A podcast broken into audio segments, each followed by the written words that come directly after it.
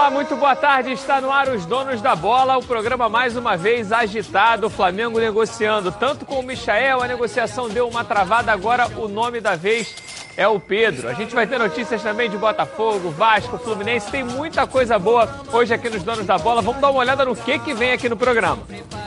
Nada de acerto. Flamengo e Goiás não chegam a um acordo por Michael. E Fiorentina recebe proposta do rubro-negro pelo atacante Pedro, ex-fluminense. No Vasco, o contrato do técnico Abel Braga é registrado no boletim informativo diário da CBF. E o colombiano Fred Guarim recusa a proposta do Al Jazeera dos Emirados Árabes e segue aguardando pagamentos atrasados para renovar com o Cruz Maltino. Caras novas no Fluminense. Tricolor tem seis reforços até agora para a temporada. E fim da novela Alan. Jogador assina contrato com o Atlético Mineiro. Dinheiro no bolso. Botafogo paga salários atrasados a jogadores. Alvinegro recusa a proposta do esporte pelo zagueiro Joel Carne. Você vai ver também tudo sobre o mercado da bola, os gols da Copinha e um giro pelo Rio. Tudo isso e muito mais agora nos Donos da Bola. É, programa animado, boa tarde para vocês. Vamos começar aí. Muita coisa boa pra gente falar hoje aqui. Não sai daí não, porque os donos da bola tá só começando. Está no ar, os donos da bola. O programa do futebol carioca. Então prepare a poltrona, vai no chão ou na cadeira. Agora é os donos da bola na cabeça. Só coloque, coloque aí, ó, coloque aí. Ó, coloque aí que o Edilson Silva tá pedindo. Fica ligado na band, vê se não marca bobeira. Agora é os donos da bola na cabeça. Tá na, tá na band? Tamo, tamo junto. Bom, gente, quem tem movimentado aí esses últimos dois dias o mercado da bola, além do Fluminense, que teve essa novela do Alan, que a gente vai ver como é que foi toda essa negociação que fez o jogador acabar parando lá em Minas, no Atlético Mineiro. Mas o Flamengo agora volta suas atenções para o atacante Pedro. Teve a situação também do Michael. Vou chamar a Luana que ela vai explicar tudo para a gente, vai falar sobre o Flamengo. Cadê a Luana Trindade? Boa tarde, Luana, seja bem-vinda. Fala, Patrick. Muito boa tarde para você, para todo mundo aí do estúdio, para quem está acompanhando os donos da bola. Depois de trazer Pedro Rocha e Gustavo Henrique, o Flamengo está tentando contratar Michael do Goiás. Como a gente já informou aqui no programa, os dirigentes do Goiás estão no Rio de Janeiro, tiveram uma reunião ontem com Marcos Braz e Bruno Spindel, mas nada foi acertado. É, a questão é a seguinte, Patrick, o Edminho Pinheiro, o vice-presidente do Conselho Deliberativo do Goiás, deu uma entrevista para a Rádio Sagres de Goiânia dizendo que o empresário do jogador está falando 100% em nome do Goiás, que ele quer que o Goianésia, o clube antigo de Michael, receba mais do que precisa realmente receber. O Flamengo fez uma proposta ao Goiás no valor de 7 milhões e meio de euros por 80% dos direitos econômicos de Michael. A proposta foi aceita pelo Goiás, só que ainda tem esses 5% do Goianese. Os dirigentes do Flamengo devem se reunir novamente hoje com os representantes do Goiás e qualquer novidade sobre esse assunto, Michael, eu trago aqui nos Donos da Bola. E para a gente finalizar, Patrick, além de tentar contratar Michael, o Flamengo também quer trazer Pedro, o atacante ex Fluminense, hoje na Fiorentina. O Flamengo sugeriu a Fiorentina trazer por empréstimo né, de um ano e depois e ter um valor fixado, mas a Fiorentina quer que ele venha em definitivo ao Flamengo. O representante do Pedro deve viajar essa semana para a Itália para definir esse acerto. Vai lembrar que o Pedro foi comprado pela Fiorentina no valor de 11 milhões de euros, cerca de 72 milhões de reais, mas fez apenas quatro jogos até agora com a camisa da Fiorentina, 59 minutos em campo e não balançou as redes. Então a Fiorentina quer recuperar esse valor investido. Patrick, é contigo aí no estúdio. Bom, bastante coisa para a gente comentar. Heraldo, primeiro eu queria falar a respeito da situação do Michael. Eu acho que o destino do jogador deve ser realmente o Flamengo. É que o empresário acabou. O empresário está aí para tumultuar, Deu um né? rolo na negociação dele, né? que estava certa praticamente, né, Heraldo? É, saudade do tempo em que o Flamengo queria um jogador, ia lá no Goiás, ofereço tanto, não, eu preciso de tanto, mas tem que dar uma participação para o jogador, resolveu, acabou. Levava 15 minutos a negociação. Agora o empresário vai no Goianésia, que ninguém sabe quem, de onde é, de, o, o que, que faz, que, qual é o, a, o campeonato que disputa, que tem interesse. Não é ele, o Goianésia, que tem interesse, é o empresário. Ele que quer ganhar de um, de outro, de outro. Essa coisa de, de de, de misturar os assuntos né, esportivos com os econômicos. Que essa lei Pelé deu um nó e ninguém sabe. O jogador vira um, uma pizza fatiado, pertence um pedaço para um, um pedaço para outro. Mas eu acho que no fim das contas vai ser jogador do Flamengo. O Corinthians se retirou da parada, não tem para onde ir. O Goiás não vai perder essa chance de vender um jogador valorizado como está. Até porque que clube no país tem esse poder financeiro para dar uma proposta como essa de 35 milhões? São poucas as equipes que têm esse poder é, é, financeiro para fazer isso, né, Renê? É impressionante como o nosso programa tem penetração Brasil toda, né? Eu acabei de receber mensagem aqui de um amigo meu da época que eu trabalhei lá em, em Goiás, ele dizendo que não tem jeito não, vai ser Flamengo mesmo e, e tudo que ele sabe lá da direção do, do Goiás está muito bem encaminhado. É só a paciência que o Flamengo Essa tem tido com próxima todos, reunião que vai ter agora vai selar esse vai acordo. selar, vai Agora, selar. você disse aqui no programa, olha, se o Flamengo entrar na briga com o Grêmio pelo Pedro, vai levar o Pedro. E agora se aproximou para ter a contratação do atacante Pedro, do Não tem Pedro. jeito, não tem jeito, cara. É muito, é muito peso e mais ainda, a credibilidade. A credibilidade do Flamengo na Europa é muito grande atualmente, porque tudo que acordou com os clubes de lá, ele cumpriu até agora. E a fama que os nossos brasileiros têm, que não é só fama, é a realidade mesmo, é de fazer os acordos e não pagar depois, né? É, agora, Heraldo, a gente vem falando muito é, dessa equipe do Flamengo que já deu um show na temporada passada, realmente era a equipe melhor do Brasil, tanto que no brasileiro nadou de braçada, bateu todos os recordes, e agora a gente vê a equipe se reforçando muito mais. Jogadores realmente que chegam.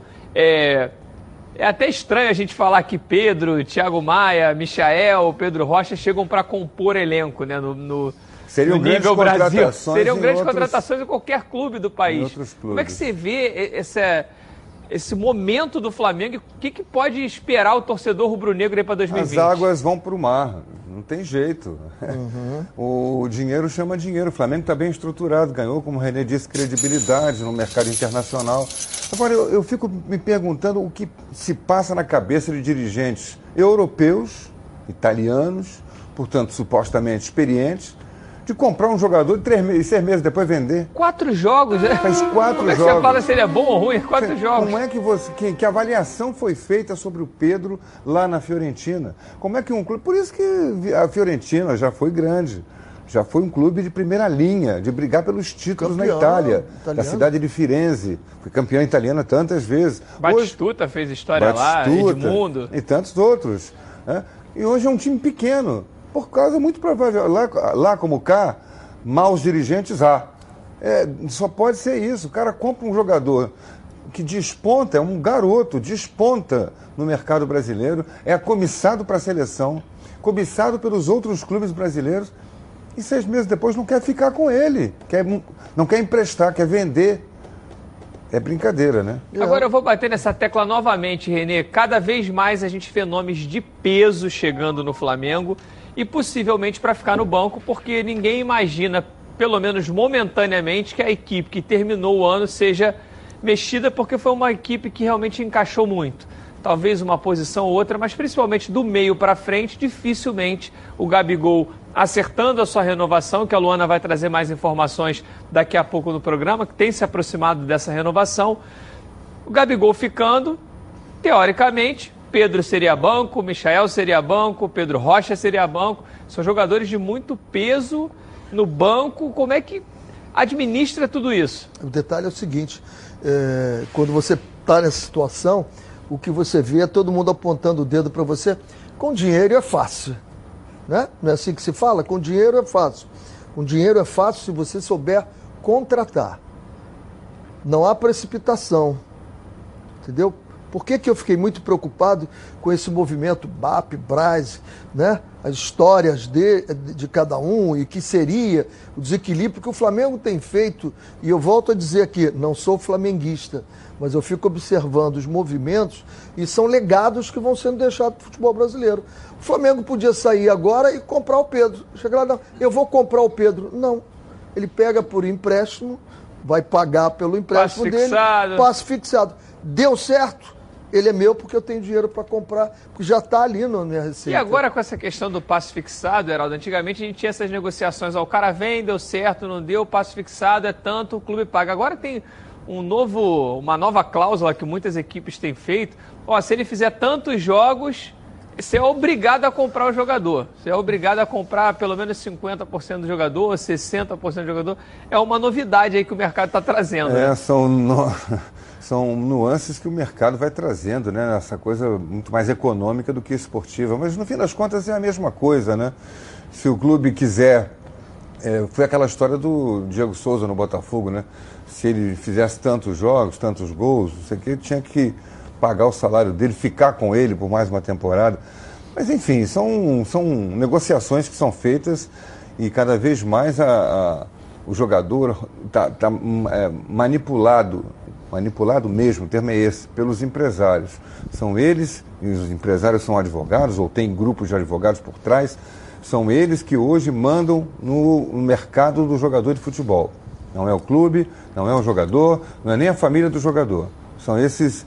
É, é, é, é, é essa, essa equipe né, que se formou hoje, um, um grupo imenso de empresários que manipula, que joga daqui para ali e o jogador muitas vezes faz o que não quer fazer. Certamente aconteceu com o Alan no Fluminense. Heraldo, agora eu vou fazer uma pergunta para você e para o Renê. Pedro saiu daqui do Brasil, é, antes dele se machucar, era o atacante da seleção, Real Madrid querendo, se machucou, voltou a jogar, foi vendido para a Itália, para a Fiorentina. Tá agora na iminência de voltar para o Flamengo, é um centroavante mais clássico, como a gente diz, é um jogador de área, é um jogador referência. Tem como concorrente de posição ali internamente no clube o Gabigol, que foi duas vezes o artilheiro do Brasil, uma vez pelo Santos, uma pelo Flamengo. E aí, Pedro tem condições de ser titular dessa equipe? Porque para jogar o Pedro tem que sair o Gabigol ou o Bruno Henrique. Um dos dois vai ter que sair, não tem É, como jogar todos. Não sei, talvez tire alguém do meio do campo, né? Tira Rascaeta ou, ou, ou Everton Ribeiro? Tira o Gerson, sei lá o que, que ele vai fazer. Aí é problema do Gerson Jesus. Ele vai ter que se virar para botar todo mundo para jogar. Porque ele não queria um centroavante, um homem de área. Trouxe, está trazendo. Pedro, se o Pedro chegar, não era o jogador que ele queria? E agora, professor? Mister, como é que faz agora para jogar com todos? É, vai ter que jogar com 14 jogadores, né? 11 começam, 3 entram no segundo tempo. É assim o futebol. E aí, Renê? Isso aí vai de encontro ao encontro, né? Ao que nós falamos dois programas atrás. Por que, que jogadores jovens vão lá e voltam? Porque eles não tiveram ainda um número de jogos que desse para eles bagagem para nas tomadas de decisões eles poderem produzir É mais. por isso que a gente Esse é um defende jovem- que o jogador não saia muito Isso, jovem daqui. aquela história É uma de história, até, terminar- é uma história até parecida com a do próprio Exatamente. Gabigol. né? Agora, isso você Itália, vê também o comportamento de clube para clube, mesmo estando na Europa. Comportamento da Fiorentina. Pega um jogador jovem como ele, bota lá, tá no primeiro time, primeiro time não joga, é banco. Por que, que não bota ele para rodar? Empresta ele para um clube de menor expressão, de uma liga menor, deixa o cara amadurecer, ter contato. O que, que faz o Real Madrid? Bota no time B. Ele tem o que um que faz o Belo- time, né? O Barcelona bota no time B. Eles entendem que esse jogador não está maduro ainda para encarar todas as dificuldades que ele vai ter, enfrentar todas as. dif- Um jogo muito Correu até uma pesado. coisa lá, né? aqui agora, hein, Renê? Está na hora do Flamengo, por exemplo, começar pelo Flamengo, porque hoje é o de maior poder de, de fogo no Brasil. Ter um Flamengo B para disputar a segunda divisão do Campeonato É o que o Carioca. Fluminense está fazendo, né? É o Flamengo. O, O problema de aqui- disputar, você vai criar o caso lá que na- você na tem no Europa, que Paraná tinha o agora. Flu- O Paraná tem um Samorim lá. atrito agora inacreditável, né? Porque como o Atlético Paranaense não disputa o campeonato estadual com o primeiro time, não tem cota de televisão, a cota é, é mínima. Então, o que está acontecendo é que os clubes estão passando um aperto muito grande. Então, se o Flamengo coloca o time B aqui, Só a diferença que vai dar para os clubes pequenos do Rio é muito grande. Os, o, o, os, os quatro grandes já têm a sua cota. O Flamengo não aceitou, quer mais. Mas o Flamengo não entrando na competição, fica, se eu não me engano, 18 milhões a menos Agora, os outros clubes. Renê, a gente às vezes fala essa, essa, essas coisas que o Flamengo tem feito, né? Às vezes o, o, torcedor rival fica, poxa, mas às vezes a imprensa enche muito a bola do Flamengo, tá falando muito do Flamengo, isso, aquilo. Mas eu queria fazer uma pergunta para vocês. Hoje, o time do Flamengo reserva, se a gente confirmar aí a chegada, supostamente reserva, confirmar a chegada do Pedro, confirmar a chegada do Michel, tinha condições de disputar o Campeonato Nacional com chance de título? Não. Não? Não. O time B do Flamengo não tem condição de ganhar. Time, ninguém tem time B do mesmo, do mesmo tamanho do time A. Você não do mesmo jogadores... tamanho, mas eu estou falando assim, você é um, é um, é um time que vai brigar entre os quatro, não, entre não, cinco, não, não vai brigar. Vai brigar pelo meio da tabela. Acho que vai brigar ali pelo décimo lugar. Olha, interessante lugar. você falou, acabei de receber aqui, óbvio que é um flamenguista que mandou o time B do Flamengo, né? César, Orejuela, Tuller, Gustavo Henrique, Renê, Diego, Thiago Maia, Michael, Vitinho, Pedro Rocha e Lincoln. Para que eu quero Não, e agora sem o Lincoln, Pedro. Né? Seria Pedro Rocha seria, e Pedro. é claro que isso Óbvio confirmando. Que sabe quem vai ser é, o titular, é claro que isso confirmando ser... todas as contratações. Cara, briga pelo é um título. Forte. É um bom time. Brigar é um pelo time. título eu também acho que não, mas era um excelente eu time. Eu acho que briga por uma vaga na Libertadores se jogar Era um excelente time. time. Série, ainda mais agora que Libertadores às vezes vai até o oitavo. Ah, bom, até, até aí o... sim. Aí, é. E aí é um até o oitavo lugar poderia brigar, sim. Bem interessante, hein? Mas é, talvez. É, acho que agora a gente pode falar que o, que o elenco do Flamengo é o melhor do Brasil? Agora podemos dizer. Eu quero ver o, a movimentação do Palmeiras. É, vamos ver a movimentação Palmeiras, do Palmeiras e a do Grêmio. Se o Grêmio né? vai concluir tudo o que está pensando que também. Tá pensando. Que naquela movimentação que nós falamos do Grêmio, olha, costava, costava o Pedro. O, né? que, eu tô, claro, o que a gente está vendo do Palmeiras. Rolar, né? Que quando a bola a gente, rola é outra que história. a gente está vendo do Palmeiras, liberação do Thiago Santos, é. liberação. Borja. Do Borja já foi embora, liberação. O Johan. Johan, Arthur, saiu. Arthur. Que, queria retornar. É, mas iria retornar. Saíram né? vários jogadores é. e o Vanderlei está aproveitando a base. Está trazendo a base, né? ou seja, o nível do time vai cair, do elenco, né? Do elenco do Palmeiras, o nível vai cair. É. Em o termos assim, de jogadores de, de, Pode ser até que a produção peso, melhore. peso no mercado. É, mas né, a gente no, não no podemos deixar de lembrar que também a base fez Pode até ser melhor, é, mas vai demorar um praticamente tempo. tudo ali junto A gente com o sabe que passado. base costuma demorar um pouquinho para se estabelecer maturar, em cima, né? Com certeza. Gente, vamos seguindo. O Edilson está de férias, mas está voltando na segunda-feira e tem um recado para vocês da Prev Caralto. Agora quero falar com você, meu amigo e minha amiga, que mora no estado do Rio de Janeiro e roda, roda por aí com seu carro, sua moto, sem proteção. E você que pensa que está protegido, mas sua proteção não é uma Prev Caralto, né? Chega aí de gol contra na sua vida é fazer parte do timaço da Preve Caralto. Ela protege seu veículo novo ou usado contra roubo, furto, incêndio e colisões. Te oferece até 5 assistências 24 horas por mês, proteção contra terceiros e muito mais. Pacotes opcionais com proteção de vidros, assistência residencial, carro reserva, reboque ou até mil quilômetros para você viajar tranquilo, tranquilo com sua família. Eu tenho Preve Caralto, estou aí recomendando para você. Liga lá, 2697-0610. Uma seleção de especialistas está pronta para te atender de segunda a sexta, às 8 às 18 horas. Ou faça a cotação pelo WhatsApp 982460013. 24 horas por dia, 7 dias na semana e faça Preve Caralto você aí, ó. Totalmente protegido. Beleza, Edilson. Agora vamos falar um pouquinho do Vasco. A Débora Cruz está me chamando com as notícias do gigante da colina. Também tá todo mundo na praia, né, Renê? Aí, que beleza. Oi, Patrick, muito boa tarde para você, muito boa tarde também a todos que estão acompanhando o nosso programa. A quarta-feira foi intensa, agitada para o elenco vascaíno. Ontem os jogadores se reapresentaram, mas a ausência mais sentida foi de Fred Guarim, que inclusive ontem postou uma foto nas redes sociais com amigos após uma pelada em Medellín, na Colômbia.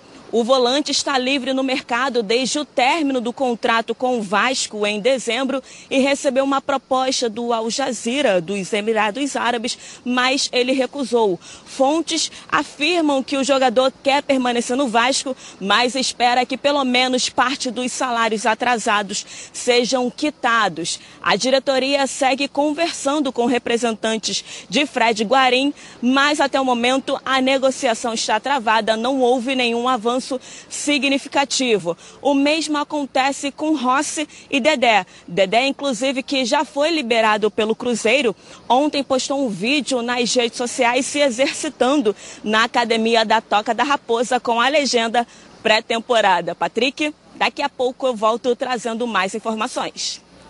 Beleza, Débora. Heraldo, são três jogadores que podem ser o fiel da balança aí do elenco do Vasco e do que, que o Vasco pretende disputar no ano que vem. Se fica o Guarim, se vem o Dedé e se fica o Rossi, o time é outro. É outro. Com esses três jogadores, dá uma encorpada bacana no time do Vasco. Dedé formando a zaga com Castan, Guarim formando aquele meio de campo ali na, na, na saída de jogo para o ataque, e o Rossi sendo o atacante que vai municiar o Cano, né? Não podemos esquecer do German Cano, que foi contratado para ser o homem-gol do time. Eu acho que vai ter um homem-gol. Tomara que ele se adapte rapidamente, precisa disso, tem, faz parte né, dessa coisa de contratação de estrangeiro.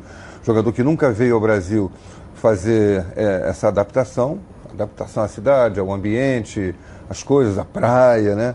E O treinar um pouquinho na praia. E pegar um ritmo de jogo do time, entender o ritmo que o treinador quer.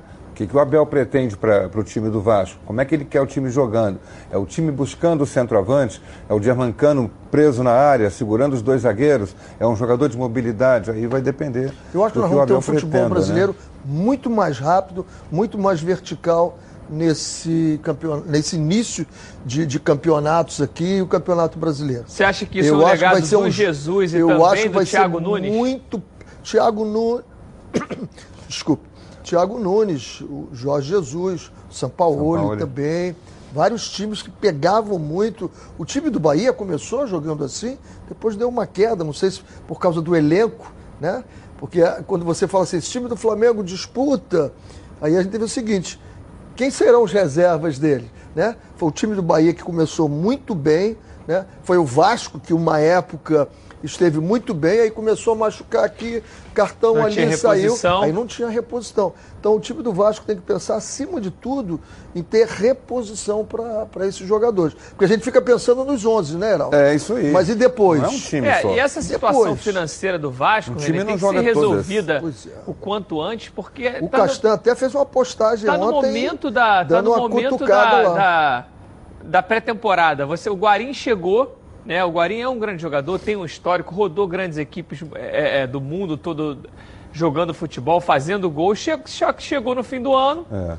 ainda buscando a forma física ideal. Agora ele teria que fazer uma pré-temporada junto com o grupo. Já não se apresentou junto. Isso conta muito, né? É, funda- é fundamental. O espírito coletivo é fundamental que todos estejam. Esse início, todo mundo fala assim: ah, os treinadores reclamam muito que não tem. Porque tem, vão ter equipes aí que vão ter o quê? Oito dias, nove dias para realmente tra- trabalhar. Isso conta muito. Né? A convivência, está todo mundo junto, acorda junto, toma café, almoça, treina, discute, discute, treina, janta, tem reuniões, isso vai dando o espírito da equipe. Ali você vai começando a identificar, aquele cara ali pode ser um, um líder para mim, aquele pode ser o capitão, aquele vai ser meu xerifão, e você vai testando isso tudo e eles vão conversando entre eles.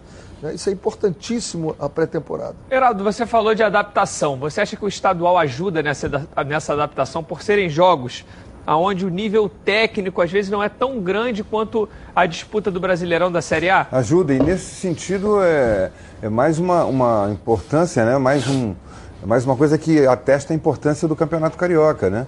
Permite aos clubes grandes irem se adaptando, se ajeitando. Os pequenos já estão mais formados, porque eles não vivem esse problema da pré-temporada. Eles emendam uma temporada com outra, dá uma paradinha para o Natal, para o Ano Novo e tal, e recomeça. Quando o campeonato começa, eles já estão treinados. Vejam os times que vão subir da Série B1, né, que estão disputando a, a fase preliminar, chamada de seletiva, mas o nome não é seletiva, é fase preliminar, do campeonato. Como se fosse a. Copa do Mundo. É, O Brasil começa a jogar a. Copa do Mundo A em Copa do Mundo 22. começa agora. Ali a já fase- é a Copa do a Mundo. fase eliminatória, a fase preliminar. O americano começou mal perdendo, deu uma arrancada, encostou lá, americano e portuguesa estão. Próximo jogo. Não, a próximos- portuguesa já está classificada. portuguesa já Próximo jogo americano depende Já que só vocês dele. estão falando nisso, vamos ver os gols da, da seletiva Tem dessa aí, rodada. Temos aqui os gols todos de como foi a rodada da seletiva portuguesa, garantindo a vaga na elite do futebol. Vamos dar uma olhada. E agora vamos aos gols da rodada de ontem da seletiva. A portuguesa recebeu o Nova Iguaçu no Luso Brasileiro.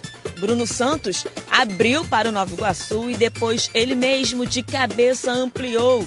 Adriano, de pênalti, diminuiu para a Lusa e Júlia empatou.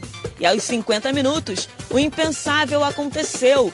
Romarinho mandou para o fundo das redes e levou a portuguesa à fase principal do estadual.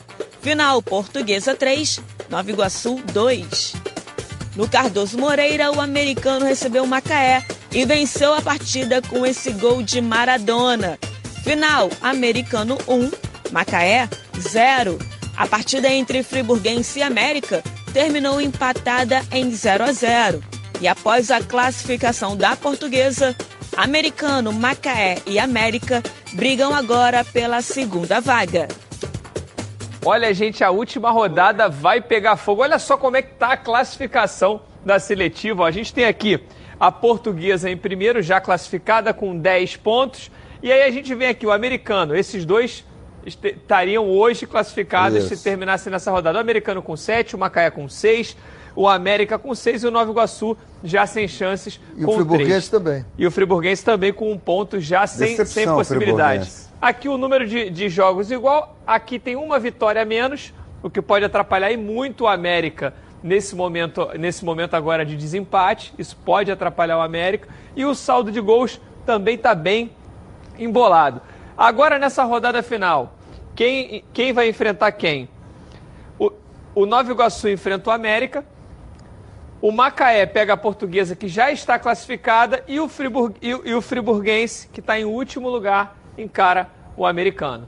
Acho só que, é, é lá, só que é lá, é em lá em Friburgo. Lá em Friburgo. que depende só de si é, é o americano. É o americano. Venceu, acabou. O americano joga em Friburgo por uma vitória simples e Josué, mais uma vez, classifica o americano para a Série A do Campeonato Carioca, o que é um feito espetacular. É uma reestruturação do que o clube está fazendo tem um CT, um centro de treinamento de primeira linha. Maravilhoso. Espetacular. Está erguendo um estádio, não está pronto, faltou o dinheiro ainda, mas já está todo mapeado, montado, arquibancadas já erguidas.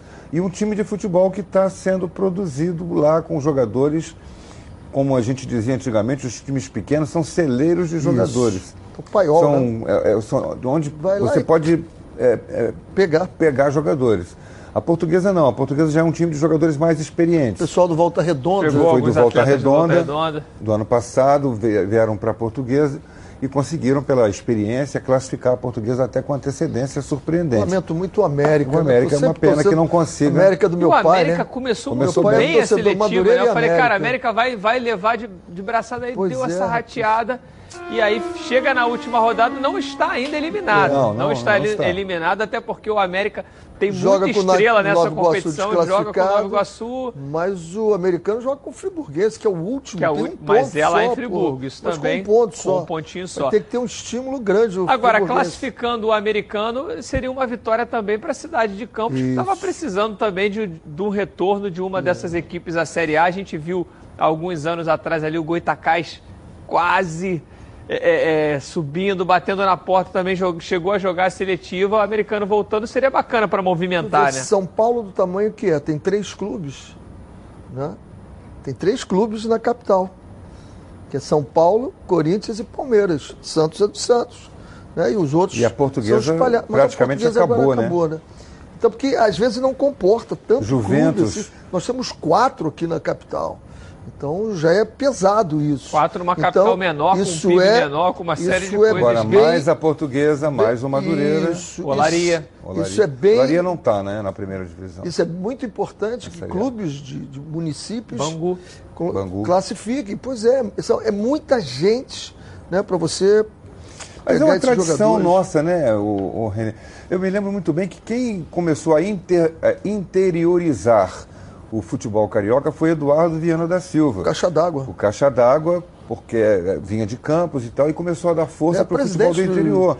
Do, do Incentivou Volta Redonda, Campos, Itapiruna na é. época, Resende. Macaé e depois Volta Redonda em Resende. Não importa que a né? intenção dele fosse política, mas ele foi importante o passo. Foi importante para ter essa centralizar um pouco. A ideia era tentar imitar São Paulo. É, Só que as, as cidades do interior de São Paulo são muito, muito mais fortes, fortes economicamente claro. do que as cidades do estado do Rio de Janeiro. É, e agora a gente vê um retorno disso tudo. A gente vê as equipes realmente de fora da, da, do município O aqui do Rio de Resende, Janeiro, né? Resende, com Resende. essa parceria muito bacana com o Lyon, que tende a render frutos a médio e longo prazo. Volta Redonda já vendendo um zagueiro para o Barcelona. Quando a gente poderia isso. imaginar isso, do Volta Redonda está vendendo um jogador direto para o Barcelona.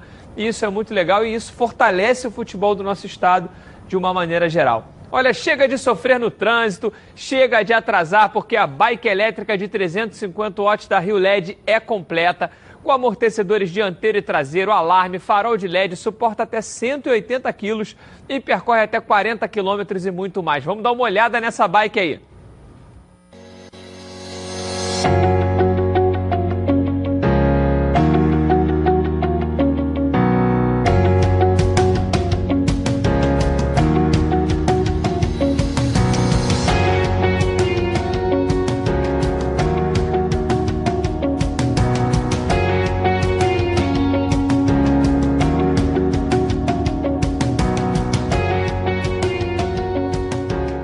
Essa bike você paga R$ 2.599 à vista ou 10 vezes de R$ 289,90. Não perca mais tempo e ligue para a central de atendimento DDD 21, o número é 33098455 ou então pelo WhatsApp DDD 21 980490515. Vá de bike e simplifique a sua vida. Vamos à nossa enquete do dia. Você acha que o Flamengo deve investir na contratação do atacante Pedro da Fiorentina? Vote lá no nosso Twitter, Edilson na rede. É muito importante a sua opinião pra gente. No próximo bloco, mais notícias sobre o Fluminense, Botafogo, Vasco, Flamengo, os gols da Copinha e muito mais aqui nos Donos da Bola. Edilson Silva, vem aí. Está no ar, os donos da bola.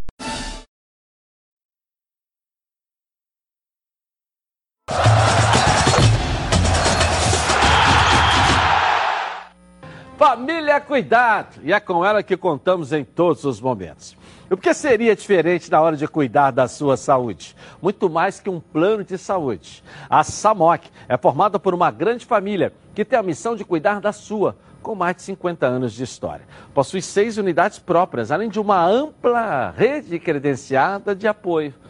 Nos planos de saúde da SAMOC, você conta com um corpo clínico de ponta e atendimento domiciliar de urgência e de emergência sem custo adicional. E ainda descontos promocionais de 10% nos planos de pessoa física nas seis primeiras mensalidades e 20% nos planos empresariais durante os seis primeiros meses. Para saber mais, ligue 3032 8818. SAMOC, a família que cuida da sua. Valeu, Edilson. E agora vamos falar um pouquinho do Flusão. A Luana Trindade está de volta para falar as notícias do tricolor carioca. Volta, Luana.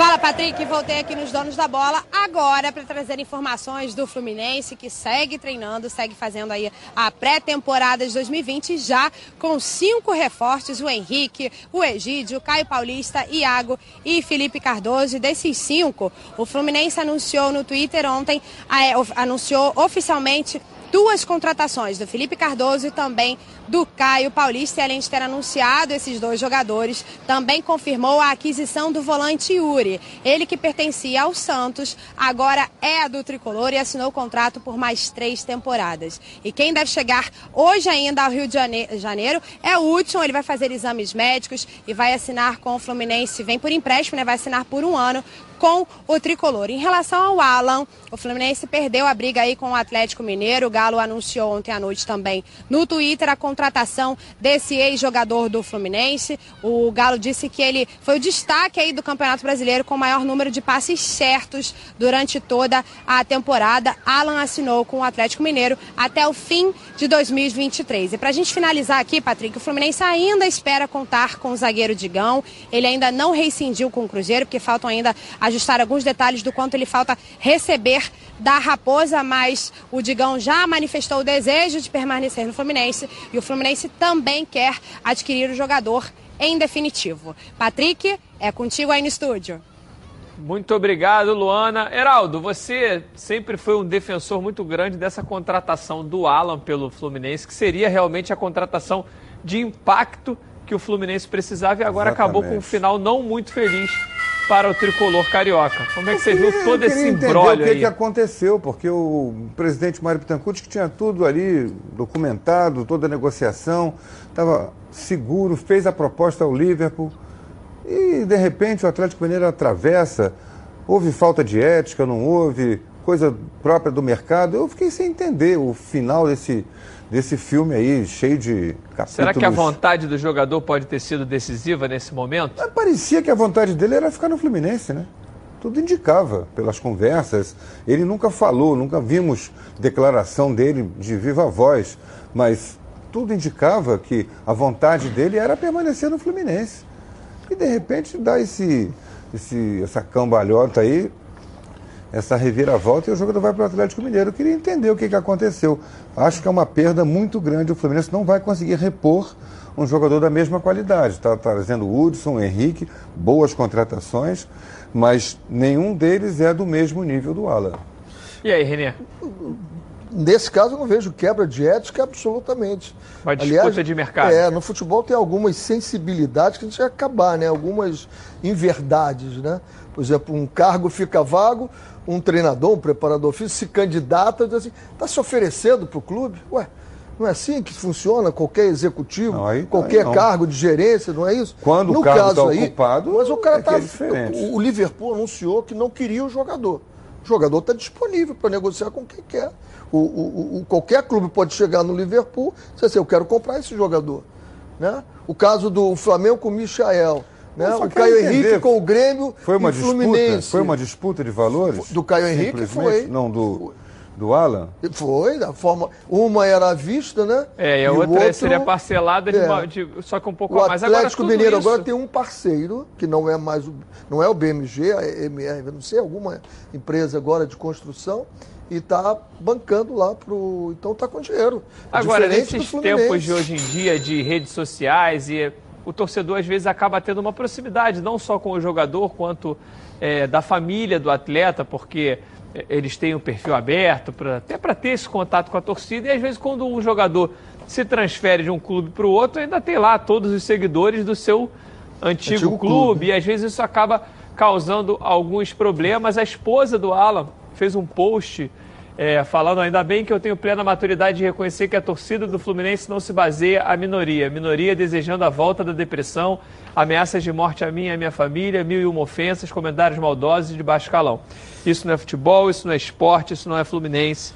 Mais respeito com o Fluminense, respeito com as pessoas que têm depressão, isso é uma doença muito séria. E aí, porque muita gente é, foi em cima da, da esposa dele, falando coisas, muito por conta da saída dele para o Atlético, e achei até que ela teve bastante sabedoria na hora de lidar né, nessa, nesse rebate com alguns torcedores. É claro que isso, como ela bem coloca aqui, não é a maioria da torcida, né, Renê? É, a volta da depressão, alguém teve depressão, né?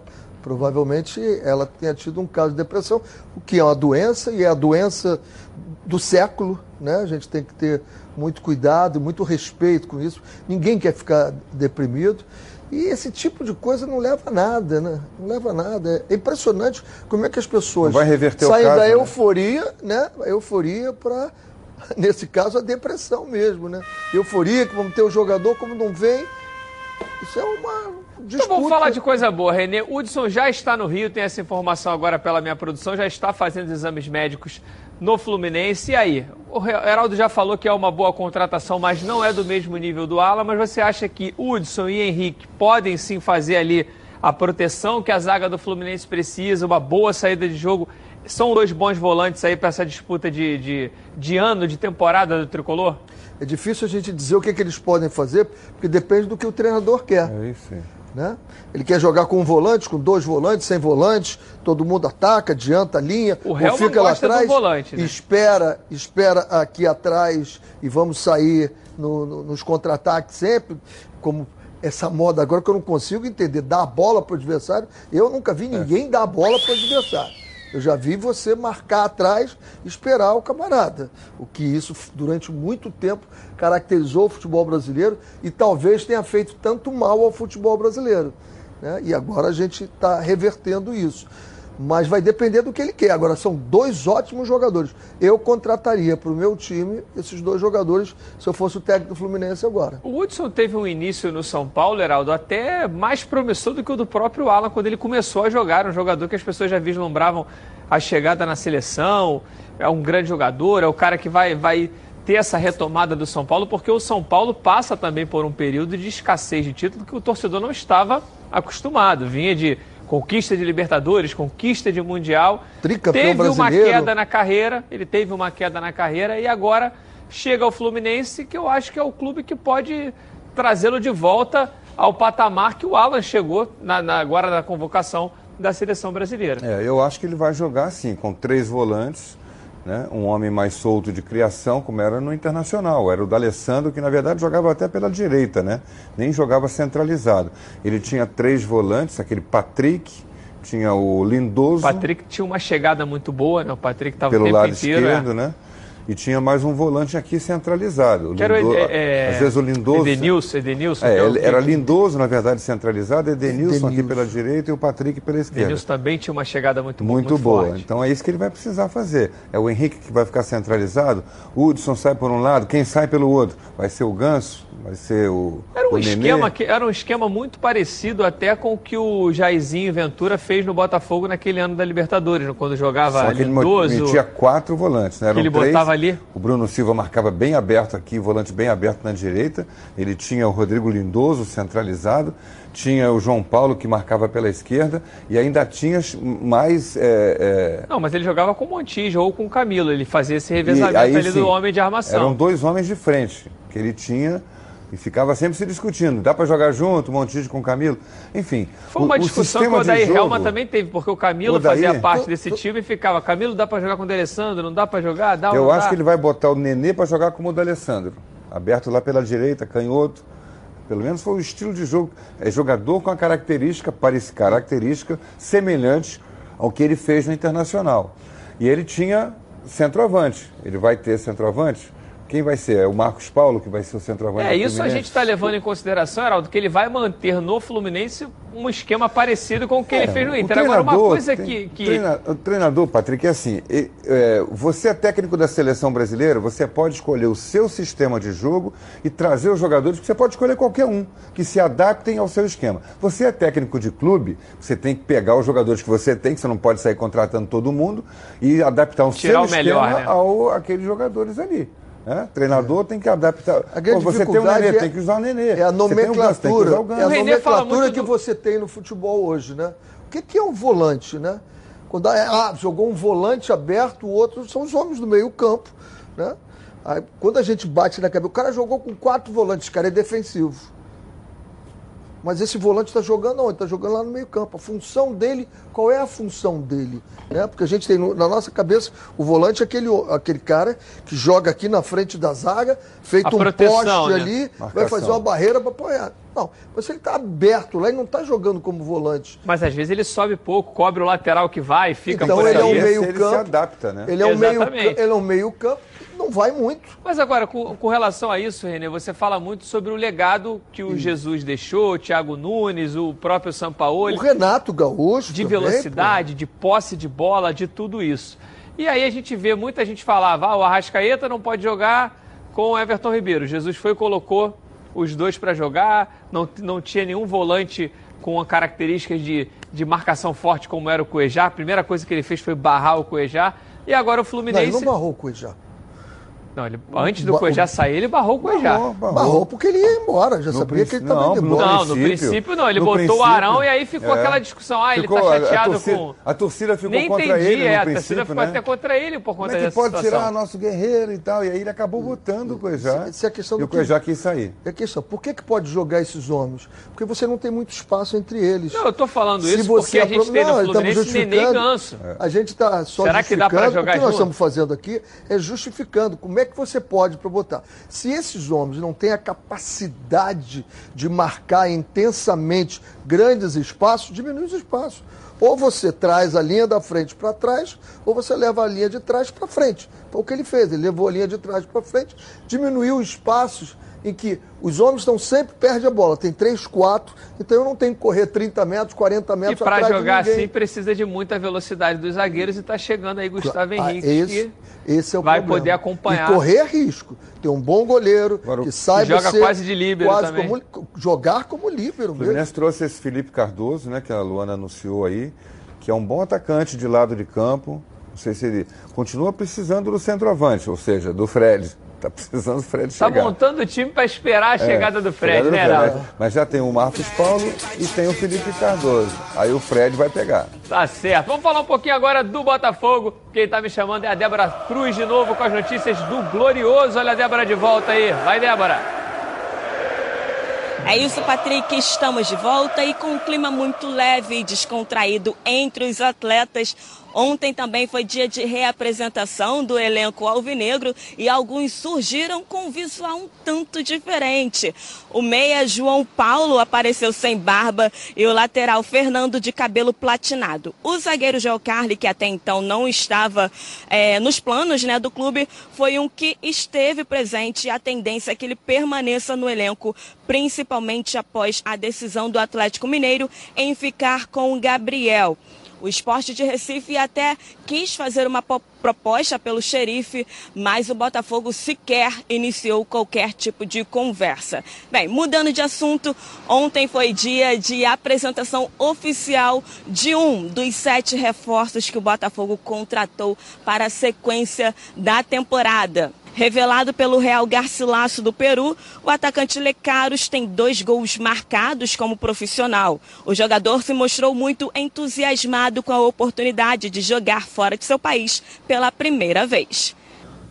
Me, me siento muy, muy contento por. Me sinto muito contente pela minha saída e por essa minha primeira experiência. Eu creio que venho jogando bem e graças a Deus tive essa oportunidade. E como ainda não é muito conhecido pela torcida alvinegra, Lecaros fez questão de falar sobre seu estilo de jogo. Minhas características são jogar pelo lado direito e esquerdo, e o meu ponto forte é o contra um. Dar assistência aos meus companheiros e também tive um tempo que joguei de lateral esquerdo. E creio que isso me serviu para melhorar o meu estilo de jogo.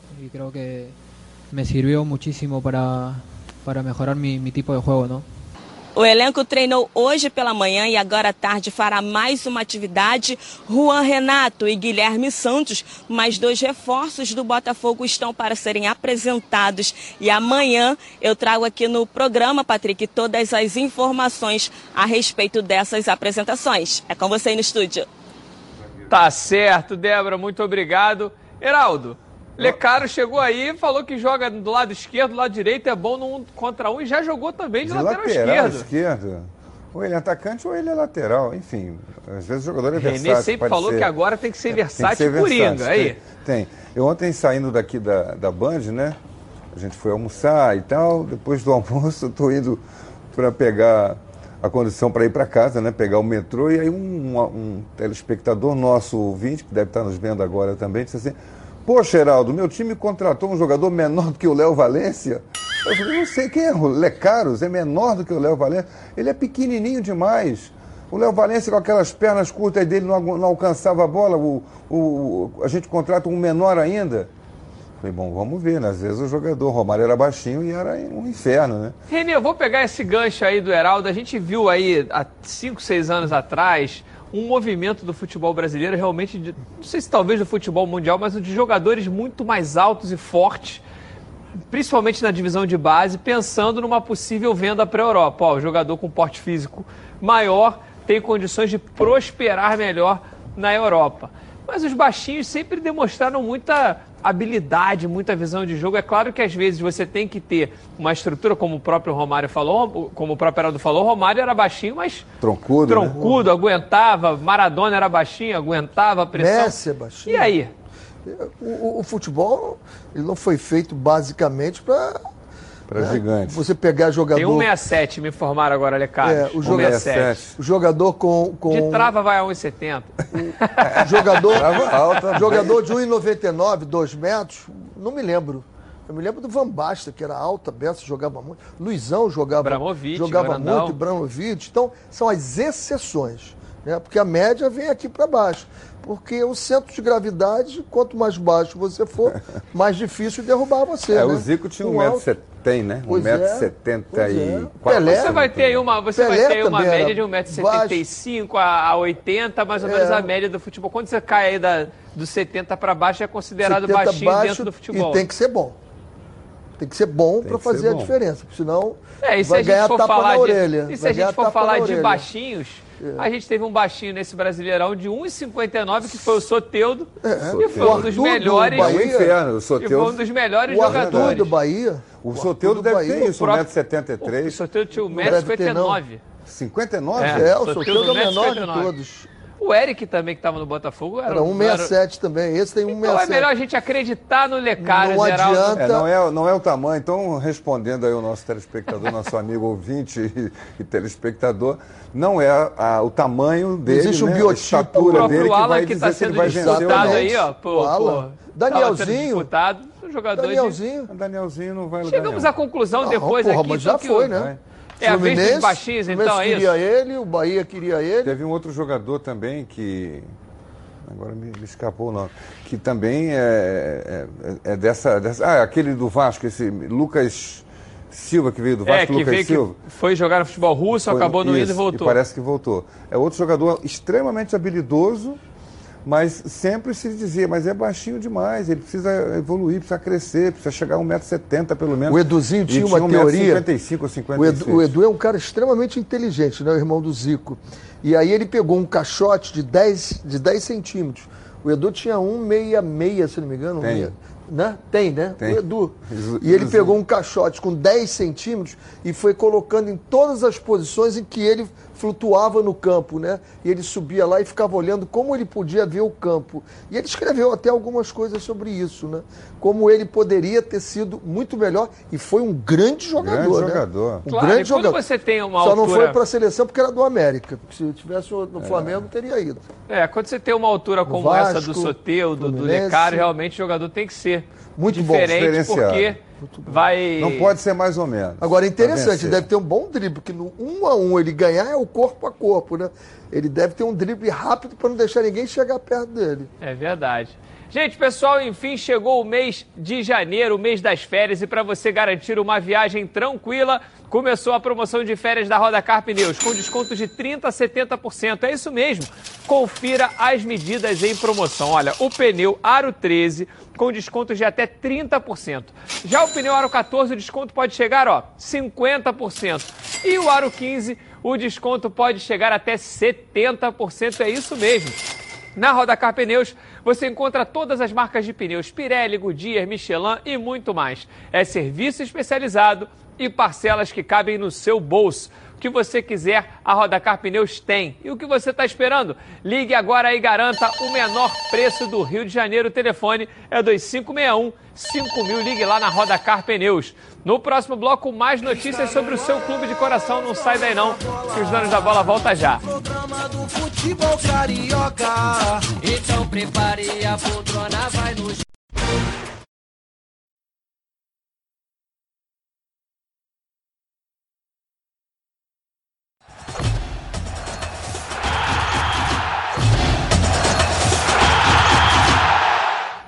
Estamos de volta com os donos da bola. Olha, a hora do almoço sempre bate aquela fome. Fome lembra meu alho. A meu alho se consolidou como uma das principais marcas de temperos produzidos à base de alho e cebola no Rio de Janeiro. E agora, a meu alho preparou mais uma novidade para vocês: as novas embalagens com zip abre e fecha para que sua cozinha ganhe um reforço especial. Tem a cebola crisp, alho fatiado, torrado e cebola e alho torrados, agora com novas embalagens com zip abre e fecha, para manter ainda mais o sabor dos produtos Meu Alho. Não perca tempo, compre já. Afinal de contas, são mais de 25 anos no mercado produzindo temperos de qualidade aqui mesmo no estado do Rio de Janeiro. A Meu Alho está presente nas maiores redes de supermercados do estado. Alho torrado, cebola, cebola crisp e muito mais produtos de qualidade para atendê-los. Lembrando que a linha de alhos torrados não contém sal e nem conservantes. Então não perca tempo e entre em contato agora pelo telefone, o DDD é 21 27568975 ou pelo site meualho.com. Compre agora mesmo a cebola crisp Meu Alho, porque com ela tudo fica melhor. A gente vai virar nossa rede rapidinho. Continua acompanhando a gente no nosso YouTube Edilson Silva na rede. Vira aí.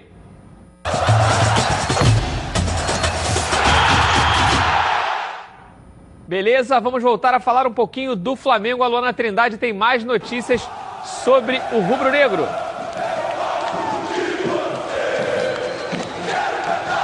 Isso mesmo, Patrick. Estou de volta aqui nos Donos da Bola para trazer mais informações do Flamengo. Olha, enquanto não decide o futuro, Gabigol está curtindo muito bem as férias dele lá em Santos. Como vocês podem ver nessas imagens aí, está se exercitando, jogando o tradicional futebol das férias. E de acordo com a reportagem do jornal italiano Corriere dello Sport, o Gabigol aceitou diminuir o salário dele no Flamengo. E a reportagem tinha dito né, que o Gabigol tinha pedido 5 milhões milhões e meio, e meio de euros ao ano, mas aceitou diminuir aí para 4 milhões de euros anuais, cerca de 1 milhão e meio de reais por mês. Gabigol deve viajar ainda essa semana lá para a Itália para conversar com os representantes da Inter de Milão. E se ele aceitar realmente essa proposta do Flamengo, Marcos Braz e Bruno Spindel vão também conversar com os italianos para fechar essa negociação. A Inter de Milão quer que ele venha em definitivo no valor de 16 milhões de euros, cerca de 72 milhões de reais.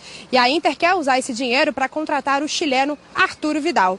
E para a gente finalizar aqui, Patrick, vou comentar a respeito do Thiago Maia. Ao que tudo indica, a Lille, lá da França, né, o time da França, aceitou a proposta do Flamengo para o Thiago Maia vir por empréstimo ao Rubro Negro e no fim desse contrato ter o valor fixado de compra. Só falta agora definir a questão salarial. Patrick, é contigo aí no estúdio. Beleza, muito obrigado, Luana. Bom, Gabigol, um milhão e meio, Heraldo, para jogar aqui no Flamengo, no Rio de Janeiro, um time que está disputando competições sul-americanas, almeja voltar a disputar o Mundial novamente. Em 2021 já está classificado para aquele Mundial grande de clubes da FIFA, com é, 20 e tantos times, que vai ser um Mundial que realmente a FIFA acredita muito que vai revolucionar o esporte. Tá bom para o Gabigol assinar logo esse contrato e dar tranquilidade ao torcedor rubro-negro, é, né, Heraldo? Acho que ele é, conseguiu o que pretendia, né? Puxar para o máximo, esticar a corda ao máximo para ter o melhor salário possível, o melhor salário do futebol brasileiro. Salário de nível de Europa jogando no Brasil. Vivendo, ganhando um salário europeu é, é, com o custo de vida do Brasil. Ele não paga gasolina em, em euro, não paga supermercado em euro, paga em, em real, um dinheiro brasileiro aqui. Então, um custo de vida muito mais baixo e um, um rendimento do, do, tamanho do que ele receberia na Europa. Tá bom demais. O Flamengo faz bem de pagar, já que pode, faz muito bem de segurar o seu atacante, o seu artilheiro e dar a ele a oportunidade de viver um ano sossegado, pensando em novos recordes de gols em campeonatos, de títulos e de presença na seleção brasileira. Tem Copa América, eliminatórias, um monte de coisa aí. E vai estar sendo visto de perto visto ali de pelo perto Tite, aqui. que o Tite realmente tem acompanhado muitos jogos. Renê, eu queria te fazer uma pergunta, até porque você já comandou muitas equipes, já comandou muitos atletas, e você sabe ali é, dentro de campo, dentro do vestiário, como é que isso repercute. Antes do, do Cuejá deixar o Flamengo, ele estava buscando uma valorização porque ele estava vendo vários jogadores chegando com salários altíssimos. Ele era considerado um dos principais, se não o principal jogador daquele time, tanto que foi eleito o craque da galera naquele ano, e ele almejou uma valorização. Hoje, como todo mundo está acompanhando essa novela do Gabigol, os jogadores também vão acompanhando e de repente veem o quanto o atacante chega ganhando. É claro que todo mundo sabe que cada um tem o seu preço, cada um tem o seu acordo, cada um tem o seu resultado. Mas isso mexe com os outros jogadores que podem de repente querer pleitear também uma valorização? Como é que você vê isso num time tão estrelado como é o time do Flamengo? Tem duas formas de você encarar isso. Se você for um cara ambicioso, você vai trabalhar muito para chegar o nível do salário que ele vai ter. Se você for um cara ganancioso, você vai trabalhar muito para que ele se dê mal e que você diz assim, tá bom porque quem ganha isso não se dá mal. Tem uma série de conflitos que podem acontecer. Normalmente, se você tem um bom trabalho de vestiário, isso aí não interfere não. Todo mundo sabe que daqui a... ele renovou agora, a minha vez vai chegar. Daqui a próximo ano sou eu, daqui a dois anos sou eu. E o Flamengo está trabalhando. Os clubes normalmente sabem trabalhar muito bem. Pouquíssimas vezes eu tive trabalho com isso. O problema do cara ganhar muito e o outro não ganhar. O fato não é ele ganhar muito, é que a gente fala sempre em igualdade e a gente se preocupa com quem está lá em cima. A gente acha sempre que o cara lá ganha muito. A gente não está vendo que o cara aqui é que ganha pouco. O cara que ganha 10, 15 mil, 20 mil, 30 mil. Pouco, então, 10, 15, 20 mil, pouco pro, pro futebol. futebol É, claro. Fique bem claro isso, né? Um país tantos desempregados, Claro. que 30 mil não é nada, mas a gente tem que preocupar em levantar esses aqui, né? Puxa para cima, não para baixo.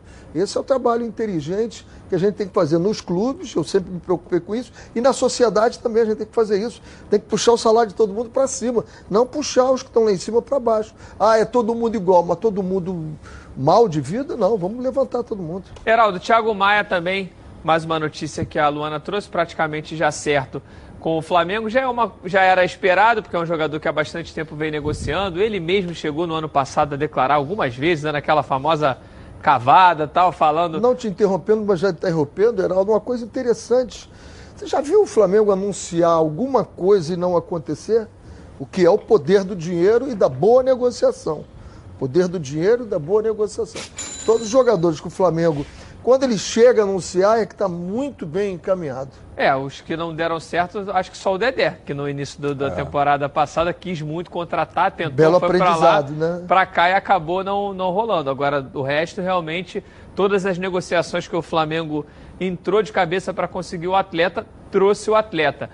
Thiago Maia chega ali naquele, na linha de volantes do Flamengo, talvez também uma das poucas eh, áreas do campo onde a gente pode ter uma uma troca ou uma renovação. O Thiago Maia tem condições de brigar por uma titularidade Acho ali? que tem. Com, com o Arão, ele tem condição de brigar pela posição ali. É um jogador de muito boa saída de jogo. Ele só não tem a mesma estatura, a mesma, é, o mesmo tempo de bola no alto, de cabeça, com, que o Arão tem.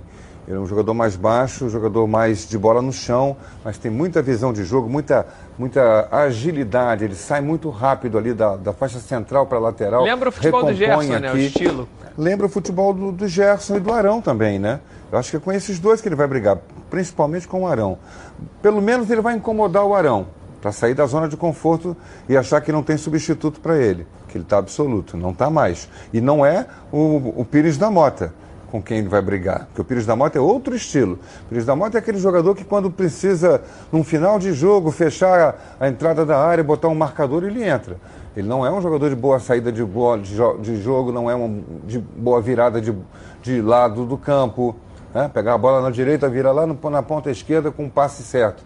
Não é a do Pires da Mota. E o Thiago Maia vai brigar por esse lugar. Interessante é que o. Pires da Mota, ele não tem entrada para fechar. Ele tem entrado para liberar alguém. Ou libera o Rafinha, e aí ele cobre mais, ou libera. Interessante essa mudança de pensamento, né? Flamengo, observe isso, no final dos jogos, Flamengo está ganhando, Pires da. Peraí, aí você vê que o Felipe do- Luiz começa a jogar no meio-campo, que aí você tem uma cobertura mais efetiva aqui Agora- para ele. Ou o Rafinha começa a largar e largar mesmo, porque tem uma cobertura. É bem interessante Renê, esse o efeito. Jesus foi tão grande no Flamengo que se a gente fosse analisar no início do ano, ó, tá chegando o Thiago Maia, tem o Arão. Na mesma hora todo mundo falaria, sai o Arão, entra o Thiago Maia, titular absoluto, O Arão evoluiu muito. Evoluiu O muito. que se tornou o Arão trouxe- com a chegada do Jesus, Fui eu que né? trouxe o Arão para o Rio de Janeiro, né? Ele Naquele time do saiu do Botafogo. Corinthians, saiu do São Paulo, foi para o Corinthians, subiu muito, depois começou a cair, cair, cair. Eu chamei ele para uma conversa e quis saber por que isso, né? E aí na conversa detectamos qual era o problema. Trabalhamos com ele o problema que ele tinha, ele melhorou muito no Botafogo, tanto que o Flamengo foi lá e pegou ele do Botafogo e agora ele evoluiu muito. E eu digo para você que a maior evolução que eu vi o Arão, o Arão nesse ano foi o jogo contra o Liverpool. O jogo do Liverpool Foi a melhor partida dele. mostrou que ele realmente amadureceu. O problema dele foi amadurecimento, que ele foi ganhando, ganhando, e o jogo do Liverpool E confiança, né? Ele, fantástico. quando o jogador ganha confiança. River Plate horrível, né? O jogo do River Plate. Ele foi mal. O jogo contra o Hilal também não foi bem. Primeiro tempo Agora, todo mundo o foi ruim naquele Liverpool jogo foi, contra o Liverpool. foi de um nível altíssimo. Mas eu acho que ele ainda é esse Altíssimo. jogador que Ainda tem oscila, mais para dar. Eu digo né? pra você, tem mais para dar. É, ele tem mais para dar, mas ele precisa manter. Tem né? mais jogar dar. bem e jogar bem e jogar bem. Ele não, ele joga bem, joga bem, e joga mal. Joga bem, joga mal. Tem mais É, agora, muito. como o Renê fala, com esse time reserva que o Flamengo está montando, não pode ter ninguém no titular a 80%. É todo mundo 100%, porque aqui na cola já tem um outro atleta do nível nacional para poder brigar por essa posição. Mas agora vamos ver um pouquinho de Red Bull chechando com os gols da Copa São Paulo de Futebol Júnior. Vamos ver. Pela terceira rodada da Copa São Paulo de Futebol Júnior, o Fluminense venceu o Ituano. O único gol do jogo foi marcado por Luiz Henrique aos seis minutos do primeiro tempo. Com esse resultado, o tricolor carioca garantiu a liderança do grupo 15. E apesar da derrota, o Ituano também se classificou na vice-liderança da chave. O Palmeiras enfrentou a Ferroviária na Arena Fonte Luminosa. O placar se repetiu do jogo do Flu, mas quem levou a melhor foi a Ferroviária. David classificou o time em primeiro lugar. O próximo jogo da Ferroviária será contra o Goiás. Já o jogo entre Grêmio e União Mogi terminou em goleada. Logo no primeiro minuto da partida, Rildo abriu o placar. Cinco minutos depois, Fabrício ampliou. Aos 16 minutos, Elias marcou um golaço de voleio. Para finalizar ainda no primeiro tempo, e novamente Elias fechou o placar. Final Grêmio 4, União Mogi 0. O tricolor gaúcho se classificou na liderança do grupo 21. Ainda falando desse grupo, o Real DF venceu o Juventus e também está classificado para a próxima fase da Copinha. Os gols saíram apenas na etapa final. Riquelme fez o primeiro da partida para o Juventus. Depois Araújo deixou tudo igual no placar. E para fechar, George assinou a virada. Final Real DF 2, Juventus 1. Muita chuva, né? Em praticamente todos Isso é os uma jogos. né? piscina ali. que coisa É, o, impressionante. chute, não o pode lance parar. do gol do Grêmio ali, o menino levantou Esse a bola, é. tipo futebol de areia, né? Tem que ser isso, Teve uma ligação imagem ali direta. que você apareceu o relâmpago. Esquece, esquece o Batendo. meio campo, porra. Tá ligação certo. Muito direta. bom a classificação do Fluminense aí, com Três tranquilidade, vitórias. três, Três vitórias, vitórias. e agora começa afunilar, né, Heraldo? Eram muitos times, Agora vai 100 começar a times. copinha, né? Até Agora, agora o bicho era- começa a pegar, né? Era treinamento. Tá certo. Olha, Agora eu- vamos ver como é que tá o mercado da bola que segue aquecido. É hora do vai e vem dos clubes. Vamos ver.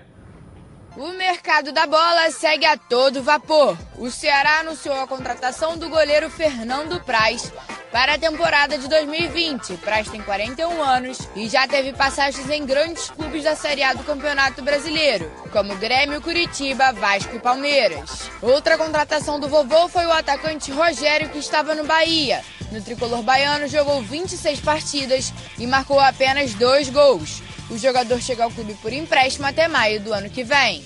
O esporte está no mercado em busca de um zagueiro e o nome é de Marlon, que atualmente está ligado ao Corinthians. A negociação entre os dois clubes está em andamento e provavelmente o jogador irá para o Leão por empréstimo. Ele tem 27 anos e jogou no Bahia ano passado, mas perdeu espaço e voltou para o Timão. Já o Goiás acertou com o zagueiro Luiz Gustavo, que pertence ao Vasco da Gama. Ano passado ele jogou no Guarani e nesta temporada vai para o clube goiano também por empréstimo. Para finalizar as notícias de hoje da Central do Mercado, o Atlético Mineiro contratou o jogador colombiano Dylan Boreiro. O meia tem apenas 18 anos e acertou com o clube mineiro até o fim de 2024.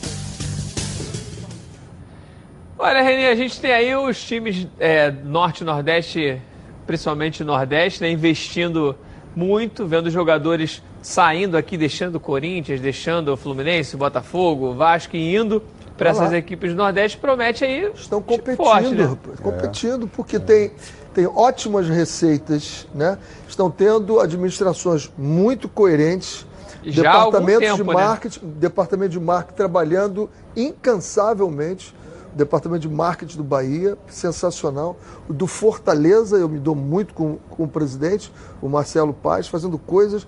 E, e- e vou repetir aqui, eu já falei, porque isso tem que servir de exemplo para cá. Qual foi o- o- a grande jogada deles? Fizeram o seguinte: fizeram uma camisa número 2, mais barata, R$ 59,90.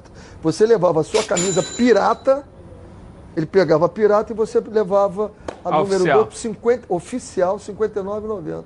Fez um sucesso absurdo lá. Foi muito bacana a ideia, que foi uma maneira de trazer um produto oficial licenciado, mas dentro da realidade do futebol brasileiro, que às vezes você pega uma camisa de lançamento aí 290, 300 reais, é 320. difícil para as pessoas que querem ter É. uma camisa oficial, nem todo mundo pode pagar por isso. Agora, Heraldo, a gente vê duas situações aí, eu queria primeiro falar com vocês a respeito de Fernando Praz, 41 anos, tem lenha para queimar ainda? Até quando pode ir sim. um goleiro? Eu acho que é, depende muito de cada um, né? Mas eu acho que é mais um ano ou dois para ele jogar. 45 anos sem imaginar, não dá, né? Você vai perdendo os reflexos. né? Manga foi até Tende quantos a se anos, contu- Manga? A se contundir. Manga foi jogou longo? Manga foi 40, longe, eu né? acho que Não foi me lembro 42. Acho que foi 42 que o Manga jogou, até os 42. E, e o Fernando Praz mostrou, no, no- no ano passado, ele jogou algumas partidas pelo Palmeiras e muito bem. Mostrando que a- o peso da idade não estava batendo nele. Então eu acho que ele vai fazer uma boa temporada. Fazendo essa boa temporada no Ceará, ele joga mais um ano. O cara joga até onde ele achar que deve, né? Que o corpo aguenta, que tenha é, é, paciência para aguentar concentração, treinamento, tem isso tudo, né? Principalmente Tem hora o que- treinamento. né? É. O goleiro, de goleiro é muito doido. mais do que os E outros. muito forte, né? Muito E forte. ele vai servir de exemplo para os garotos goleiros lá do Fortaleza. É, e é um Ceará. jogador que todo mundo fala, todo Hã? time tem que começar por um bom goleiro e Bom realmente goleiro, é um muito jogador que goleiro. tem uma história e chega realmente a um reforço muito interessante pro, pro Grande Ceará. caráter, grande Agora, caráter. Renê, Alexandre Matos, quatro dias apenas no Cruzeiro, anunciou que ajudaria nessa transição por pelo menos dois meses, chegou, falou com todo mundo e foi embora. Rapaz, é, é- é muito estranho o que está acontecendo no Cruzeiro, né? Tem um Eu- fantasma eu não sei lá, se é. Elcio, eu não sei se é Caveira de burro enterrada. até com a, com a reportagem dele, ele deu uma entrevista toda, estabeleceu aquilo de 150 mil, falou, falou. 15 dias depois ele foi embora, já entrou um outro. Entrou um outro que está administrando lá. Aí acertaram, dois meses ficaria o Alexandre Matos lá, mas aí o meu amigo eh, eh, o Ocimar Bolucenho foi contratado.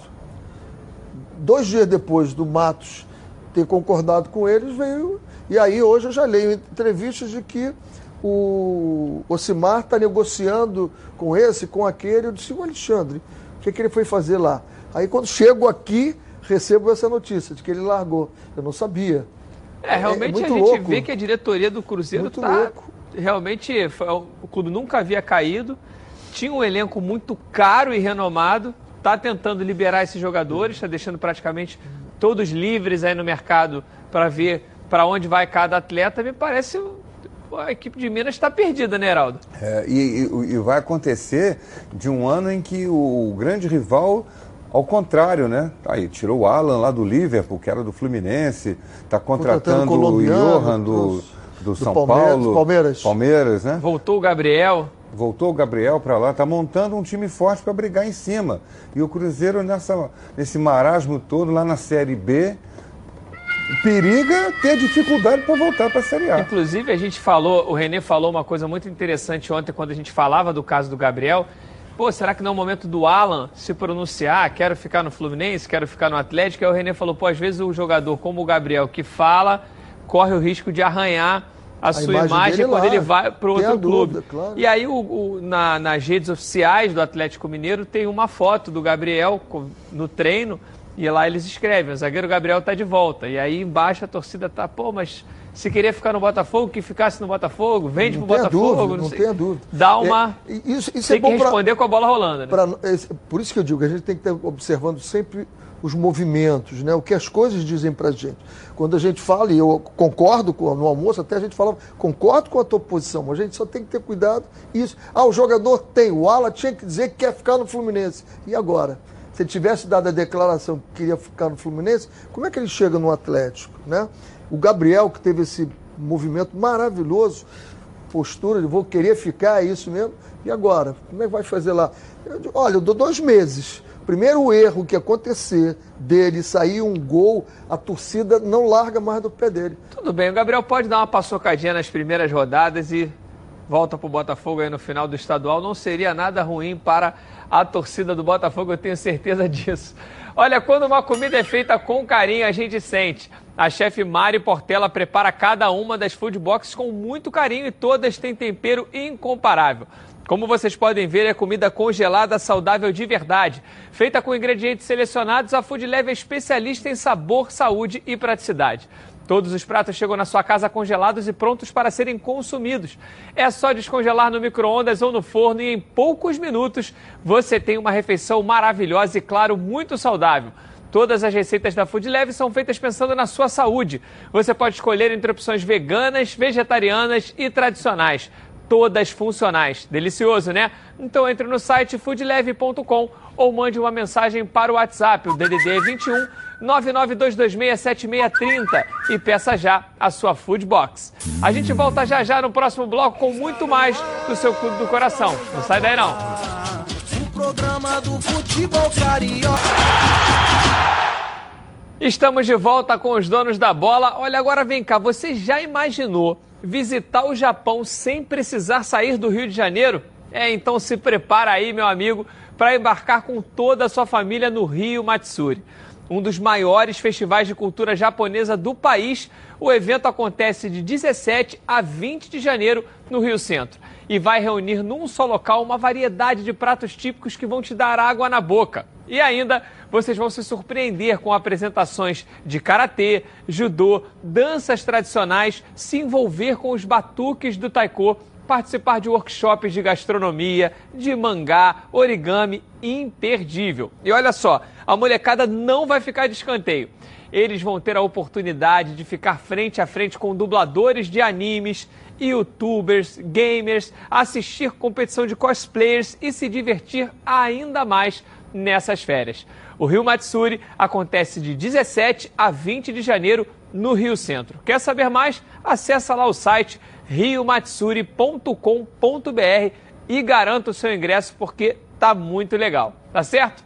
Vamos falar um pouquinho do Vasco novamente. A Débora Cruz tem notícias do Gigante da Colina. Volta aí, Débora, para falar do Vasco. É isso, Patrick, voltamos. E olha, Ontem o técnico Abel Braga foi registrado no BID da CBF e agora ele está oficialmente apto a comandar a equipe Cruz Maltina nas competições. O Vasco segue negociando a permanência do meia Felipe Ferreira. O jogador, que ano passado teve poucas oportunidades, tem desejo de permanecer no clube e o Vasco também quer aproveitá-lo mais. O zagueiro Breno se reapresentou ontem junto aos demais jogadores para a realização de exames médicos mas a diretoria quer discutir a rescisão é, com atleta que tem contrato até dezembro deste ano. Considerado um jogador de alto nível, Breno não atua desde 2018 devido às inúmeras lesões que impedem o aproveitamento dele. E para finalizar, o volante Michel do Grêmio, que havia recebido sondagens do Vasco, fechou, acertou um empréstimo com o Fortaleza e esse ano vai defender o Leão. Patrick, encerrando a minha participação no programa hoje, eu sei que vocês estão aí no ar-condicionado, muito mais fresquinho, mas vou te falar que aqui o clima está muito melhor. Só está faltando água de coco, que por sinal eu estou indo buscar agora, viu? Encerro aqui a minha participação com essa imagem linda do arpoador. Patrick, é com vocês aí no estúdio. É, aí beleza, Débora. Aí, que beleza aí. Quem sofre Tá mais? vendo? Ela Mostrando a praia aqui? pra gente aqui. Ela também tá lá, não tá podendo curtir tanto essa É. praia também. Mas, gente, vamos de duas coisas. Primeiro, eu queria fazer uma curiosidade com você, Renê. O Abel é inscrito, mas teve a situação dele do curso da CBF, que ele não tinha. Como é que conseguiu essa inscrição no BID? Não, o Abel já é, já tem o, o- a carteirinha de, de pró. O que, que foi feito? A, a CBF fez o seguinte: quem tinha mais de 55 anos e se encaixava no número de pontos, se eu não me engano, eram 100 pontos. Como é que você via essa pontuação? Foi treinador no campeonato estadual, campeonato brasileiro, campeonato sul-americano, campeonato do Títulos. mundo. Você vai ganhando pontuação. Então, quem teve mais de 100 pontos eh, ganhou a carteira pró e honorário, né? Então eu tenho, o Abel tem, o, o, o Parreira tem, vários treinadores com mais de 55 anos que encaixavam Nesse nesse, perfil. nesse perfil de pontos, teve a carteirinha. Legal, tá explicado aí pelo Renê. Agora, Heraldo, Vasco O Breno, busca hein? rescindir com o Breno. A minha pergunta para você é a seguinte. A gente sabe o histórico do jogador, que na verdade ele saiu daqui do Brasil fazendo uma grande temporada, depois a gente sabe todas as lambanças que infelizmente o Breno Botou acabou na cometendo casa. na sua vida quando foi para a Alemanha. Voltou, voltou com aquele intuito de vamos, vamos mudar esse jogador, vamos resolver com esse jogador, vamos melhorar, vamos recuperar. Foi para o Vasco, fez bons jogos, mas e aí? Essa temporada que se inicia, você acha que é mais válido tentar recuperar esse Breno ou é melhor rescindir? Rescindir, não tenho nenhuma dúvida. Acho que tem que fazer tudo para rescindir o contrato dele. O bom jogador que ele é, não se, não, não se vê em campo. Ele fica no departamento médico. Passou o ano inteiro, o ano de 2019 inteiro e não jogou. Então não dá para apostar nesse jogador. E tem mais esse ano de contrato. Rescinde, dá para ele lá um valor que seja razoável, mostra para ele o quanto de prejuízo ele já causou ao time, né, ao clube. E vida que segue, ele vai cuidar da vida dele, o Vasco vai cuidar da sua. Tá certo, Heraldo. Vamos falar agora com o Leonardo Baran, que está me chamando com mais notícias da CBF. Cadê o Baran? Seja bem-vindo, Baran. Beleza pura? Beleza pura, forte abraço para você, Patrick. O Campeonato Brasileiro da Série B não terminou. Você há de se lembrar que durante a competição o Figueirense foi punido com WO, perdendo para o Cuiabá pelo placar de 3 a 0. Os jogadores alegaram atraso salarial e não entraram em campo. O campeonato se desenvolveu normalmente e ao final o Figueirense conseguiu se manter na Série B. Caíram em ordem decrescente Vila Nova, Criciúma, São Bento e o Londrina, que entrou com um recurso no STJD, revelando que o Figueirense não fez o acerto com os seus atletas e por isso deveria cair imediatamente para a Série C mantendo Londrina na segunda divisão. Em primeiro julgamento, o tribunal entendeu que o Figueirense deveria permanecer na Série B. O recurso foi julgado hoje no STJD, que mandou o processo de volta para a Procuradoria analisar melhor a maneira com que o Londrina entrou com este recurso no STJD. Portanto, este assunto voltará ao tribunal para definir quem deverá cair para a Série C, Londrina ou Figueirense. Patrick. Beleza, Bará. É muito ruim, né, Renê, quando a gente termina um campeonato e tem esses questões judiciais. Mas e aí, como é que você vê essa situação? O VAR jurídico. Vai entrar o VAR jurídico agora. Vai é, lá, porque ficou uma... cada um vai ter é a sua hermenêutica, cada um vai interpretar do seu jeito a lei e vai su subir ou não. Tá certo, gente. Bom, amanhã, último dia meu aqui no comando dos donos da bola, porque segunda-feira Edilson Silva está de volta. Até mais, até amanhã, um abraço. Edilson Silva, vem aí.